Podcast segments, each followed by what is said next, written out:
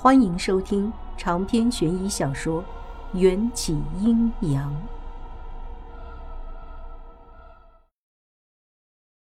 正值深夜，殡仪馆里只有一个看门的老头值班。老头在这殡仪馆里工作了几十年，稀奇古怪的事情也略知一二。一看见尸体头上贴着一张黄符，便心知肚明，到底发生了什么事情。他不敢搬弄尸体，知道顾安是死者家属，就给了钥匙，让我们自己搬上二楼的停尸间。第二次进入这个殡仪馆，我的心情更加沉重。另外几个人的脸色也是一个比一个难看。有时候，一片月光落在顾安或者李科的脸上，还会出现一种类似于尸体般惨白的假象。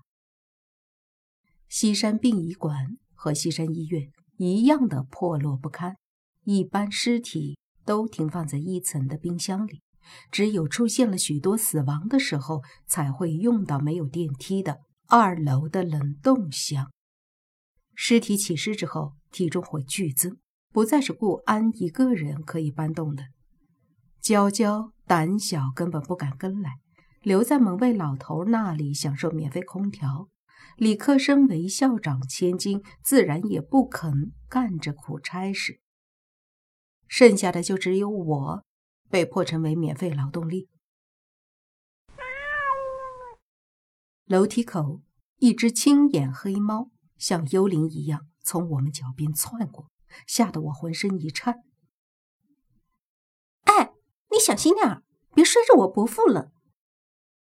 我一不小心，一个踉跄，把起尸的头磕在楼梯上，急得李克高声大叫。我白了他一眼：“神经！刚才你用椅子砸他的时候，怎么不知道心疼？”我那是不知者不罪。李克一个白眼儿还给了我。我懒得和他争辩。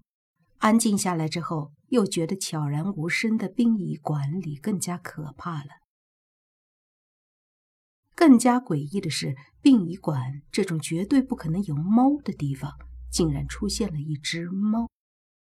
要知道，能够导致尸体起尸的原因，首当其冲的就是有黑猫经过。在二楼，我们发现了一辆停尸车，就将顾安父亲的尸体小心的放了上去。就是这件。顾安用钥匙打开停尸间的门。里面漆黑一片，除了一些停尸车轮子上的金属反光，其他什么都看不见。但这些已经足够吓人的了，尤其当我们刚刚打开停尸间的门，那阵夹杂着尸体恶臭的冷风从门缝里飘出来的时候，我们差点就被自己的呕吐物淹死。快把车推进去，我们就走吧，我催促道。这种死人的地方，我可是一秒钟都不愿意多停留。顾安嗯了一声，把载着尸体的停尸车慢慢推进停尸间。顾安关门的同时，又是一阵尖利的猫叫传来，我们顿时面色大惊。这声猫叫声好像是从停尸间的门里面传来的，而此时殷家村八十一具尸体全都躺在里面。在那声尖利的、刺耳的猫叫声之后，停尸间里又传出了一阵玻璃落地的声音。发生什么事？顾安和李克异口同声的问我。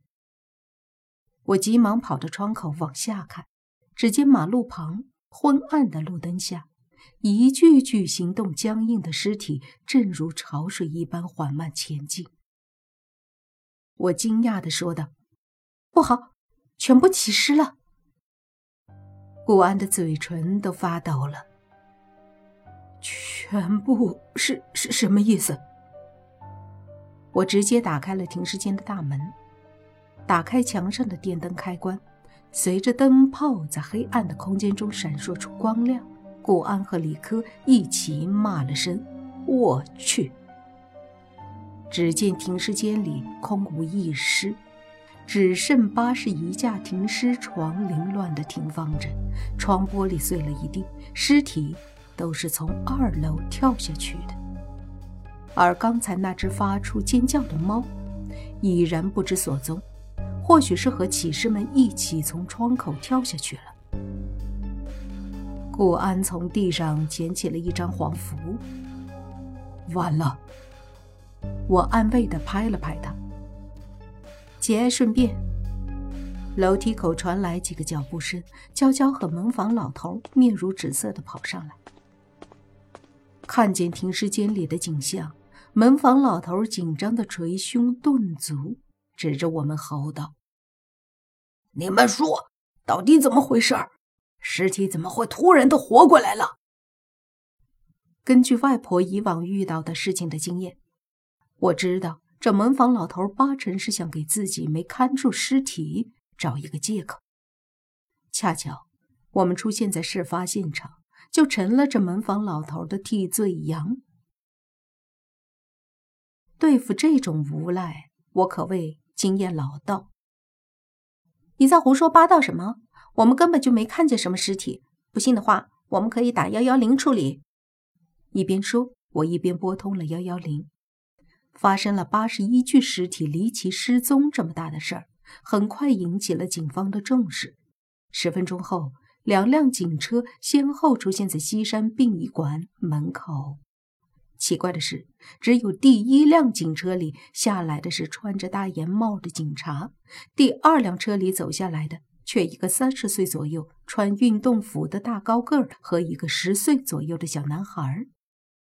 大高个的皮肤黝黑，脸上的轮廓很分明，五官也非常立体，颇有点混血的味道。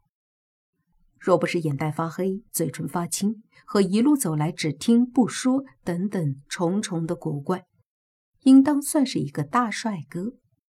而那个小男孩和大高个截然相反，白皙的皮肤、肉嘟嘟的脸蛋，五官精致的好似桃人，尤其是那双好看的犹如紫葡萄般的大眼睛，盯着人看的时候显得可爱又不失机智。可这一切好印象。都在这个男孩开口的瞬间化为灰烬。奇怪，你这个害人精怎么还活着？真他妈浪费粮食！小男孩指着我，一副嫌弃的表情。小男孩的话像一道天雷从我头顶裂开，一下让我蒙圈了。可我怎么听着这话觉得那么熟悉呢？这种说话的口吻，好似似曾相识。我咬牙切齿地对他说：“小朋友，你怎么不回去找妈妈？殡仪馆里有很多吓人的东西，专门抓小孩。”我的话音刚落，却在他两声不屑的冷笑下，再度气到炸肺。“你叫谁小朋友？本大爷姓牛，名翻天，外号翻天爷。”牛翻天伸出大拇指，指了指自己的鼻子。牛气十足地走在两个大盖帽身前，而那两个大盖帽竟然低头哈腰，非常恭敬地跟在他后面。大高个儿好像不会说话，对着那两个大盖帽一通比划，还打量了我们两眼。我发现他的眼睛里和死人一样没有反光，揉了揉眼睛再看，大高个儿已然低下头，把脸埋在阴影中了。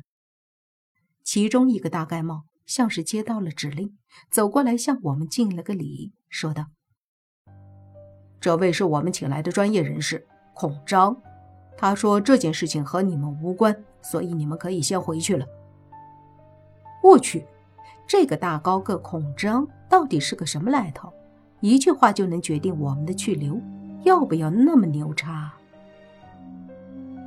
还有，孔章大人还说你们惊了魂。让吃了这个再睡觉。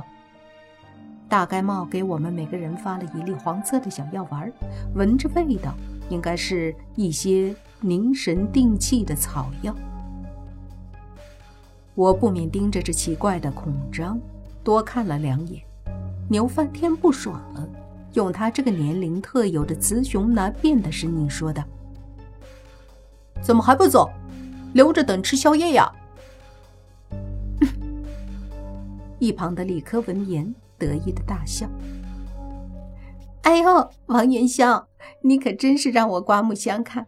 知道勾搭不上我家安安，一转眼就另攀高枝了。”我看见李科那张嘴脸就来气。台长说道：“怎么还想再吃两巴掌？”你安安，你看他。李科说不过我，躲到了顾安的身后。我拉起娇娇就走，老娘没空陪你们瞎逼逼。娇娇，咱们走。我和娇娇一起回到医院。或许是吃了孔章给的药丸，下半夜我睡得特别安稳。这一睡，竟然就睡到了下午两点。起床的时候，我突然发现被包的跟粽子似的手指不痛了。拆开纱布一看，手指上的皮竟然已经长出了粉嫩的新肉。我有些诧异，我怎么不知道自己的愈合能力有这么快呢？手机上有一条顾安发来的短信，时间是上午九点，内容是：元宵，你能再来一次殷家村吗？发生了很紧急的事情，找不到你外婆，只能求你帮忙了，拜托。以前只要顾安可怜巴巴的对我说出“拜托”两个字，就算赴汤蹈火，我也在所不惜。可是现在，顾安于我而言只是青春长河中的匆匆过客。外婆也说过，让我无论如何都不能离开西山医院。我就把外婆的话。在短信中如实相告，发给了顾安。做完这一切，五脏庙发出抗议，催着我去食堂吃饭。刚走到食堂，就听见护士长洪亮的嗓门：“谁知道昨晚到底发生了啥事儿？怎么好端端的顾帅哥和李千金就一起请假了呢？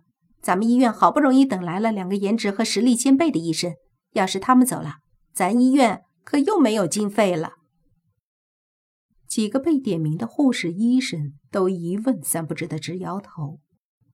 护士长又将视线转向了我：“小王，你住他们隔壁，有没有什么内幕啊？”我结结巴巴的回答：“他们……嗯，好像家里有事儿。”护士长一听，八卦精神又水涨船高，马上带领一帮小护士围住我：“小王，那你知不知道？”顾医生家里到底发生了什么事啊？没有，我和顾医生不熟，他不会告诉我的。我躲开以护士长为首的包围圈，打了两个馒头，就逃一般的离开食堂。正当我一边啃着馒头，一边走回宿舍的时候，一道偷偷摸摸的脚步声出现在我的身后。经历了这么多事情，遇到这种情况，我早就有所防范。管你是人皮还是起尸，来一个我杀一个，来两个我杀一双。我故意走到一个平时不太会有人经过的走廊，拿出符咒做好准备。可万万没想到，找上我的不是人皮，也不是起尸，而是一记实打实的大闷棍。长篇悬疑小说《缘起阴阳》本集结束。请关注主播，又见菲儿，精彩继续。